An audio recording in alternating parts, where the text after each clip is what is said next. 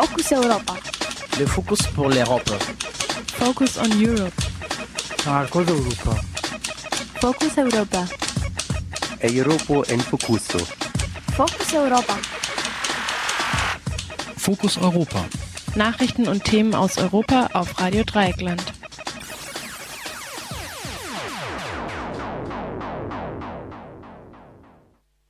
Herzlich willkommen bei Fokus Europa, dem Magazin rund um den Brennpunkt Europa von Radio Dreieckland.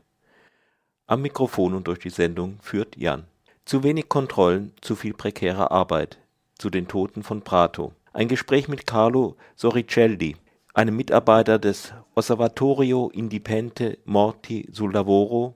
Anlass für das Gespräch war der Tod von sieben chinesischen Mitarbeiterinnen bei einem Brand in einer Textilfabrik in Prato in der Toskana.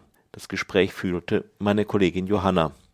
Gelebte Mehrsprachigkeit im Europäischen Parlament, da hat sich mein Kollege Fabian umgesehen und das gibt unseren zweiten Beitrag. Doch wie immer zuerst die Fokus Europa Nachrichten.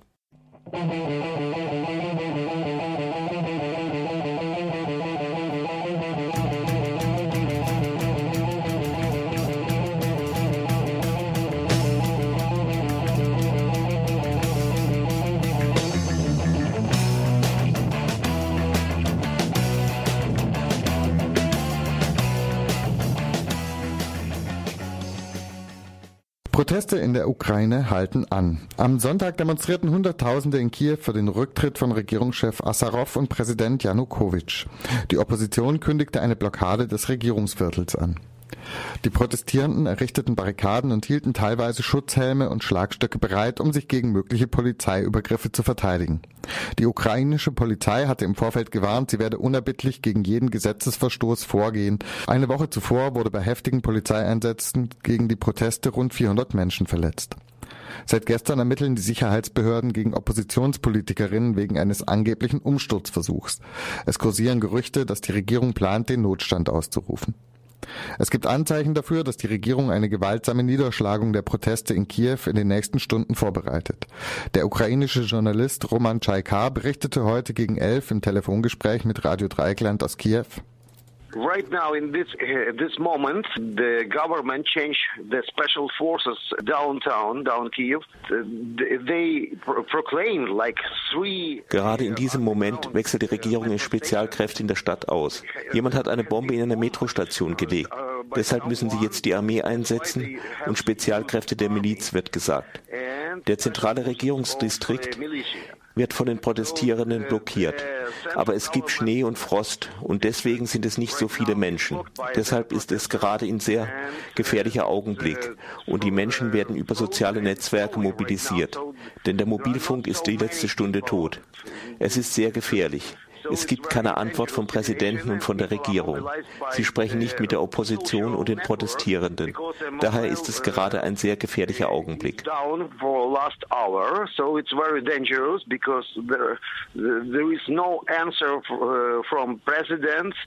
from government. They are not uh, ready to speak to opposition, to prote uh, protesters. So that's a uh, very dangerous moment right now. UN-Generalsekretär Moon und EU-Kommissionspräsident Barroso äußerten sich besorgt über die Situation in der Ukraine und riefen Staatschef Janukowitsch zum friedlichen Dialog mit der Opposition auf. Griechenland beschließt Sparmaßnahmen, aber nicht genug für die EU. Das griechische Parlament hat in der Nacht zum Sonntag nach tagelangem Streit den Haushalt für 2014 verabschiedet. Dieser sieht nicht nur zusätzliche Steuereinnahmen im Wert von rund zwei Milliarden Euro vor, sondern auch Einschnitte im Gesundheitswesen und bei den Sozialversicherungen im Umfang von über drei Milliarden Euro. Gegen den Haushalt demonstrierten am späten Samstag in Athen mehrere hundert Menschen. Die linke Opposition sprach von einer Tragödie, die das Land in den Abgrund treibe. EU-Währungskommissar Olli Rehn gehen die Einschnitte hingegen nicht weit genug. Er konstatierte eine Finanzierungslücke von eineinhalb Milliarden Euro und kündigte an, keine weiteren Hilfskredite überweisen zu wollen. Schon am Tag vor der Abstimmung hatte die sogenannte Troika aus Europäischer Union, Europäischer Zentralbank und Internationalem Währungsfonds die Auszahlung einer Hilfstranche in Höhe von einer Milliarde Euro eingefroren. Die EU verschwendet Milliarden bei der Rüstung. Dies stellte der wissenschaftliche Dienst des EU-Parlaments in einer Studie fest. Allerdings steckt darin keine Kritik an den Rüstungsausgaben der EU-Staaten, sondern lediglich der Vorwurf der fehlenden Kooperation durch die nationalen Rüstungsindustrien. Weil beispielsweise mehrere Staaten eigene Kampfflugzeuge oder Kriegsschiffe bauten, gäbe es im Markt massive Überkapazitäten. Die fragmentierten Industrien und Märkte verursachten jährliche Kosten von mindestens 26 Milliarden Euro pro Jahr. Die European Aeronautic Defence and Space Company, EADS, eine der größten europäischen Rüstungskonzerne, prophezeite Europas Rüstungsindustrie ein Zitat Abstieg in die dritte Liga, wenn sie nicht besser zusammenarbeite. Im Jahr 2012 gaben die EU-Staaten rund 190 Milliarden für Rüstung aus. Diese Zahl wurde nicht kritisiert. WTO erzielt Einigung. Die Welthandelsorganisation hat sich in Bali auf ein Abkommen zum Abbau von Handelsschranken geeinigt. Die 159 WTO-Mitgliedsländer verständigten sich darauf, weltweit Zollvorschriften abzuschaffen, die den Export erschweren. Das Abkommen wird weithin als historisch bezeichnet, da erstmals einheitliche Handelsregelungen für alle Länder gelten sollen. Während niemand bezweifelt, dass diese Einigung für Exportländer wie Deutschland von Vorteil ist, ist die Wirkung auf ärmere Länder umstritten. Der scheidende Bundeswirtschaftsminister Philipp Rösler behauptet zum Beispiel, vor allem die Bevölkerung in Entwicklungsländern werde profitieren. Dem widersprechen äh, entwicklungspolitische Gruppen und GlobalisierungskritikerInnen vehement. So meint zum Beispiel Frau Distelroth vom Netzwerk Attac gegenüber Radio Dreieckland. Dieses Bali-Paket ähm, ist ein Desaster für eine gerechte Welthandelsordnung. Es nützt vor allem den Exportinteressen der Staaten des Nordens. Ähm, vereinfacht wird der Welthandel und in einer ungleichen Welt, in der die einen Länder deutlich stärker sind, wirtschaftlich stärker sind als die anderen, kann diese Handelsliberalisierung immer nur auf Kosten der Schwachen gehen. Immerhin ein minimales Zugeständnis für die Länder des Südens sieht die Hilfsorganisation Oxfam in der Regelung, dass sogenannte Entwicklungsländer übergangsweise ihre Landwirtschaft subventionieren dürfen, um die Nahrungsmittelversorgung ihrer Bevölkerung sicherzustellen. Treffen zum Budapester Prozess. Heute und morgen findet in Istanbul ein Treffen zum sogenannten Budapester Prozess statt. Ziel des Konsultationsforums aus 50 Regierungsvertreterinnen und 10 internationalen Organisationen ist, wie es heißt, die Entwicklung eines langfristigen Migrationssystems. Dahinter verbirgt sich das Konzept, mittels mehrerer aufeinanderfolgender Grenzsicherungen den Zugang nach Europa für illegale Migrantinnen unmöglich zu machen. Beim aktuellen Treffen soll diskutiert werden, wie Länder wie Afghanistan, Bangladesch, Irak und Pakistan in den Budapester Prozess eingebunden werden können. Den Vorsitz führen derzeit Ungarn und die Türkei. Ankara hatte erst vergangene Woche ein Rücknahmeabkommen mit der EU vereinbart, hat also verstärktes Interesse, Migrantinnen gar nicht erst bis in die Türkei gelangen zu lassen. Während des Treffens ist auch die weitere Abstimmung eines gemeinsamen Standpunkts der EU-Mitgliedstaaten zur Migrationspolitik geplant. Ihr hörtet die Fokus Europa Nachrichten vom Montag, den 9. Dezember 2013.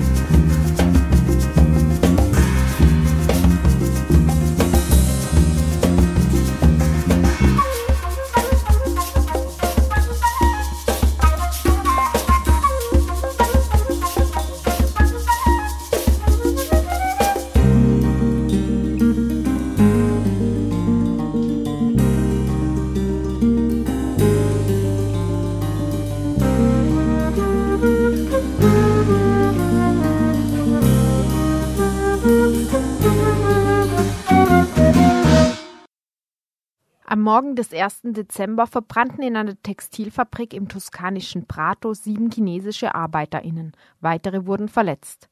Sie hatten in dem Gebäude offenbar auch geschlafen und wurden möglicherweise permanent dort festgehalten. RDL hat bereits berichtet. Das im norditalienischen Bologna ansässige Osservatorio Indipendente Morti sul Lavoro, die unabhängige Beobachtungsstelle Tote bei der Arbeit, zählt seit 2008 die Fälle und veröffentlicht Zahlen und Informationen auf ihrem Blog. Wir haben mit Carlo Soricelli gesprochen, der beim Osservatorio mitarbeitet. Sieben Tote in einer Fabrik. Unter den Verdächtigen ist der Besitzer des Unternehmens, wie die Angestellten auch er Chinese. Zu Recht wird nun viel über die Arbeitsbedingungen chinesischer Arbeiterinnen diskutiert, die mit Sklaverei verglichen werden. Wie ist so etwas in Italien möglich, innerhalb eines Rechtssystems mit Sicherheitsnormen, die für alle gelten? Der Besitzer des Unternehmens ist Chinese, der Besitzer des Fabrikgebäudes aber Italiener. In dem Gebäude wurde ein Schlafsaal errichtet und niemand hat das bemerkt, beziehungsweise alle taten so, als sehen sie nichts. Leider hat unser Land in den letzten Jahren einen unermesslichen moralischen und wirtschaftlichen Niedergang erlebt. Vor 20 Jahren hätte so etwas nicht passieren können.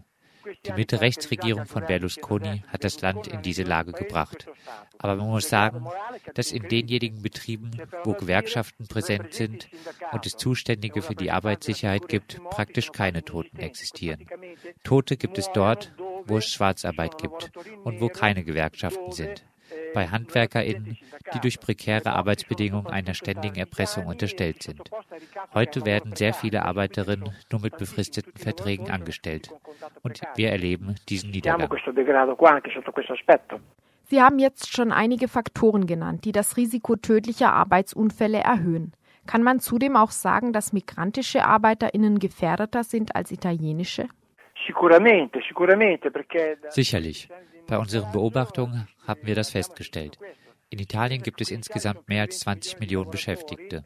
Von den Toten waren über die Jahre hinweg immer um die 15 Prozent AusländerInnen. Rumänen, Marokkanerinnen, Albanerinnen sind die Nationalitäten mit den meisten Todesopfern hier in Italien. Die Rumänen machen innerhalb der migrantischen Toten bei der Arbeit mehr als die Hälfte aus. Das ist eigentlich unglaublich. Ich weiß nicht, ob sich das in wenigen Worten zusammenfassen lässt, aber was müsste sich Ihrer Ansicht nach ändern, um Arbeit sicherer zu machen? Allora, soprattutto che ci siano più controlli. Vor allem braucht es mehr Kontrollen. Hier im Fall von Prato hat man eindeutig gesehen, dass keine Kontrollen vorgenommen worden waren. Daher sollte die Staatsanwaltschaft in allen örtlichen Behörden ermitteln, von den regionalen bis zu den kommunalen. Denn dieses Problem ist hier bei uns sehr verbreitet. Es scheint, als sei Italien ein unterentwickeltes Land. Aber Regionen wie die unsere, die Emilia-Romagna oder die Lombardei oder der Piemont haben eine ebenso starke Industrie wie Bayern. Nur leider haben wir auf nationaler wie lokaler Ebene eine Verwaltung, die nicht funktioniert. Da ist nichts zu machen. Und man müsste die statistischen Kategorien verändern. Bisher werden die Toten bei der Arbeit mit denen vermischt, die auf dem Weg zur Arbeit sterben. Im Ergebnis sieht es so aus, als würden sehr viele Metallarbeiterinnen sterben, während sie in Wirklichkeit nur 10 bis 15 Prozent der Toten pro Jahr ausmachen. Über 30 Prozent dagegen sterben in der Landwirtschaft und über 20 Prozent im Baugewerbe. Selbst im Baugewerbe nimmt die formal selbstständige Arbeit zu. Auch wenn Leute für eine Baufirma arbeiten, werden sie nicht als deren Angestellte registriert und tauchen damit auch nicht in den offiziellen Statistiken auf. Wichtig wäre es daher auch, dass die Ressourcen der staatlichen Statistikbehörde besser ausgegeben werden und in die Bereiche wandern, wo sie gebraucht werden. Wir sprechen da von mehreren hundert Millionen Euro, die jährlich ausgegeben werden, ohne jedes Resultat. Wird die Tragödie von Prato jetzt etwas zum Besseren verändern?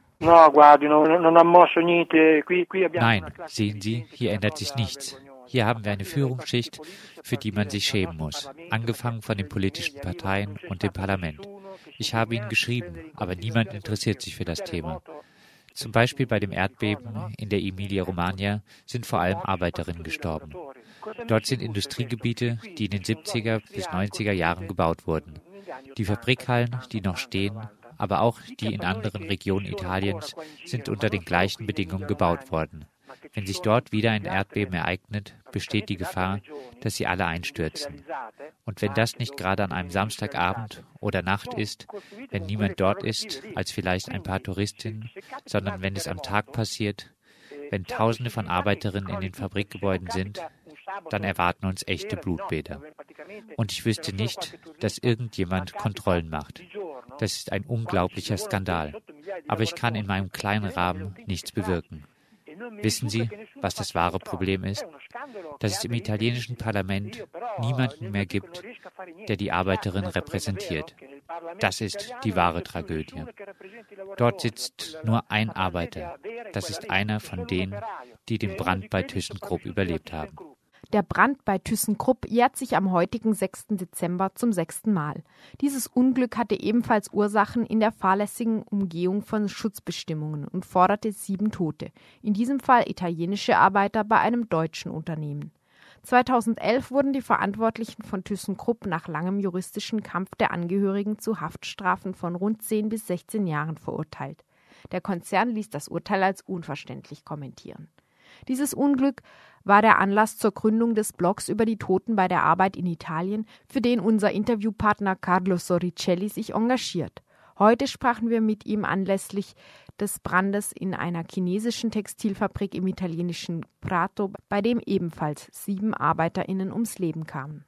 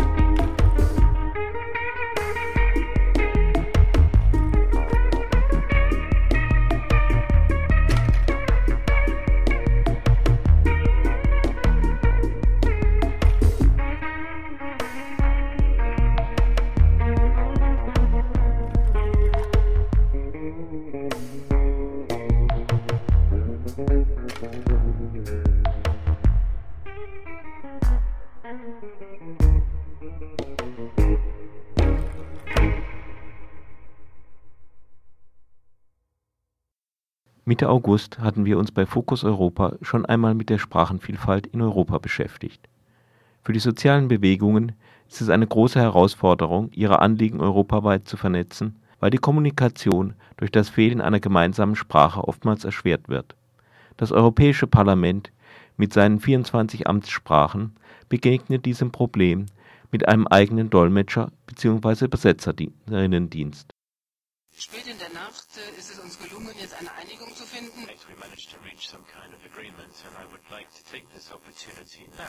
Ce qui est euh, le plus intéressant, c'est la réduction de 6%.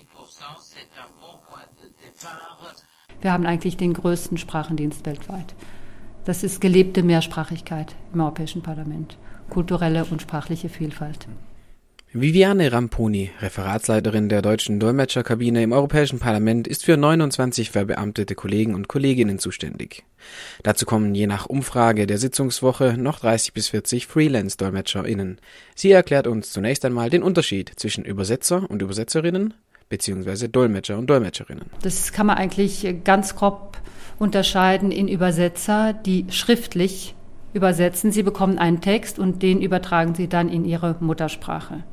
Vor dem Computer mit einzelnen Übersetzungshilfen mittlerweile. Das ist alles technisch schon recht ausgefeilt. Und dann gibt es die Dolmetscher auf der anderen Seite, die in der Sitzung anwesend sind, in den Dolmetscherkabinen und simultan die Sitzung dolmetschen. Sowohl Dolmetscher als auch Übersetzerinnen sind Schlüsselpersonen bei den Verhandlungen im Europäischen Parlament. Die Dolmetscherinnen arbeiten von ihren schallisolierten Kabinen, die sich kreisförmig oberhalb der Parlamentarier im Plenumsaal befinden. Mit ihrer Arbeit ermöglichen sie die Kommunikation der Abgeordneten im großen Plenum, aber dolmetschen auch Pressekonferenzen für die anwesenden Journalisten. Abseits dieser öffentlichen Veranstaltungen werden die Dolmetscher und Dolmetscherinnen aber auch für mehr oder weniger formelle Verhandlungen herangezogen. Wir haben jetzt sehr viele Triloge zum Beispiel für die Reform der gemeinsamen Agrarpolitik, Fischereipolitik. Da gibt es dann auch Sitzungen der Schattenberichterstatter und das wird häufig simultan gedolmetscht.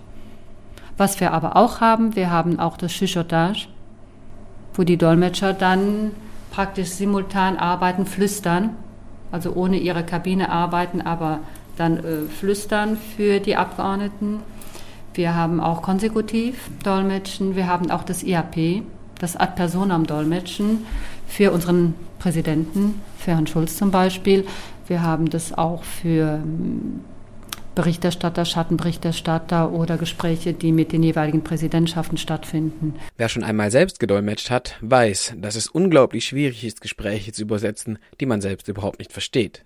Deshalb müssen sich Dolmetscher und Dolmetscherinnen intensiv auf ihre jeweiligen Sitzungen vorbereiten. Wir müssen uns eigentlich in sämtlichen Themen auskennen. Wir bereiten uns ja jeweils ganz spezifisch für unsere Sitzungen vor. Sobald wir unser Programm haben, haben wir auch ein ganz äh, spezifisches Programm dafür. Bei unseren Meldungen, wo wir wissen, wo wir arbeiten, haben wir schon einzelne Sitzungsunterlagen. Dann können wir uns die Sitzungsunterlagen zum Beispiel für einen Ausschuss anschauen mit der Tagesordnung, mit den jeweiligen Berichten. Das andere googeln wir. Im Laufe der Zeit hat man eine bestimmte Terminologie. Dafür gibt es auch spezifische Terminologien bei uns auf unseren einzelnen Webseiten. Man liest Zeitungen, man informiert sich. Ein Dolmetscher lernt eigentlich nie aus, lernt jeden Tag etwas dazu. Das ist das Schöne an dem Beruf.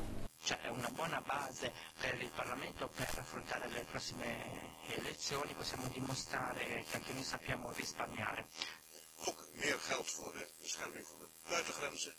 In het licht van de gebeurtenissen in de Middellandse Zee zeer belangrijk. Meer geld. Der skete i Auch wenn die Dolmetscher und Dolmetscherinnen sich thematisch intensiv auf die jeweilige Sitzung vorbereiten, ist es bei 24 Amtssprachen unmöglich, die 552 theoretisch möglichen Sprachkombinationen mit drei Menschen, die jeweils aus mindestens drei Sprachen ihre Muttersprache dolmetschen, abzudecken. Um die Kommunikation trotzdem zu ermöglichen, bedienen sich die Dolmetscher und Dolmetscherinnen sogenannten Relay- bzw. Retourkanälen. Normalerweise ist es in der deutschen Kabine so, dass wir recht gut aufgestellt sind, dass wir eigentlich das meiste oder die meisten Sprachen schon abdenken können mit dem Team, das wir in eine Sitzung in einer Sitzung einplanen. Wenn wir einzelne Sprachen nicht haben, wie zum Beispiel Bulgarisch, dann haben wir die Möglichkeit, diese Sprache aus einer anderen Kabine über das Relais zu übernehmen. Es gibt in einzelnen Fällen ein Retour, wie zum Beispiel bei Bulgarisch, dass die bulgarischen Kollegen eben nicht nur in ihrer Muttersprache arbeiten, sondern auch ins Englische zurückarbeiten. Und dann läuft das über Retour.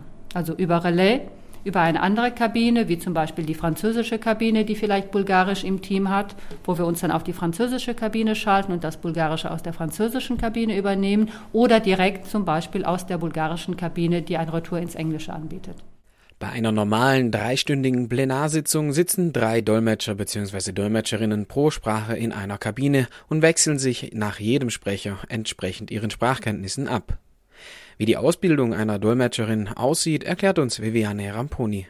Dolmetscher ähm, studieren Dolmetschen an einer Hochschule. Dafür gibt es im deutschsprachigen Raum einige in Deutschland, in Österreich, in der Schweiz.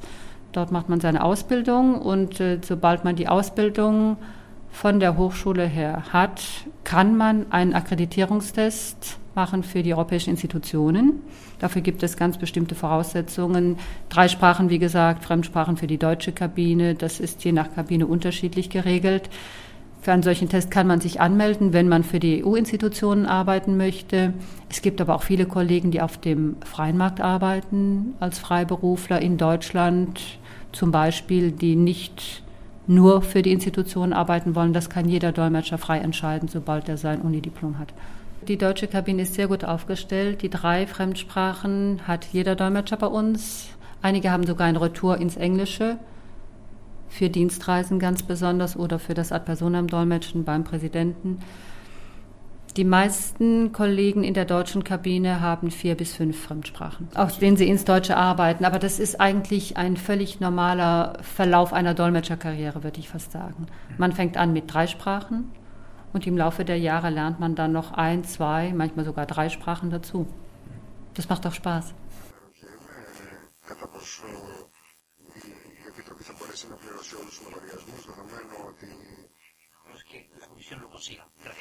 Köszönöm szépen. Mit szeretnél?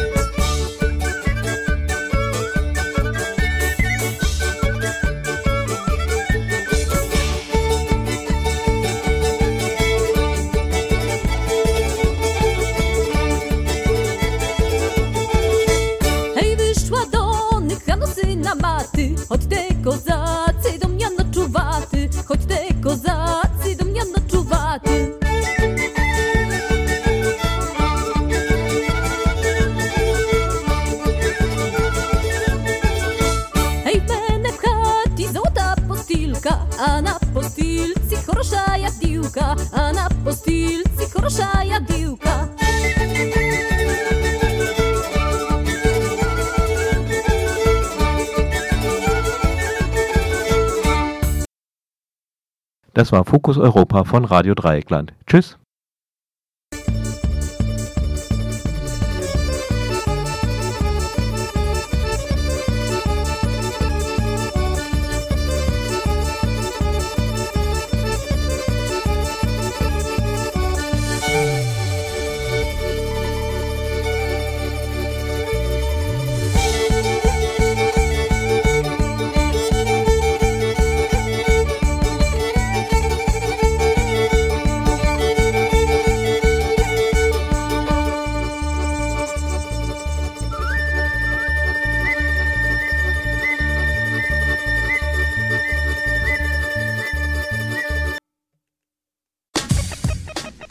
Das war Fokus Europa von Radio Dreieckland. Produziert mit finanzieller Unterstützung des Europäischen Parlaments.